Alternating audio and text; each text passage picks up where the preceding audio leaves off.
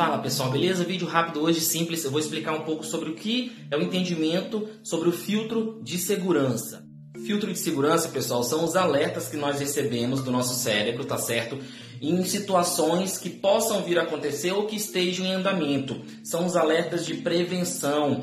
É o que pode dar errado, o que pode dar certo. É esse poder de discernimento sobre uma situação. E isso é muito influenciado quando nós estamos sob o efeito de alguma substância, sob o efeito de alguma emoção ou quando simplesmente nós não temos o um entendimento técnico a respeito daquela situação. E isso pode vir a prejudicar as pessoas que estão ao nosso redor e a nós mesmos, ok? Então fica aí o meu alerta, pessoal, tá? E o meu aviso em relação a esse tipo de prevenção, ok? Vamos sempre trabalhar com os filtros de segurança, vamos sempre pensar nas possibilidades do que pode estar acontecendo de uma maneira, às vezes, óbvia e nós não percebemos. Abraço, valeu!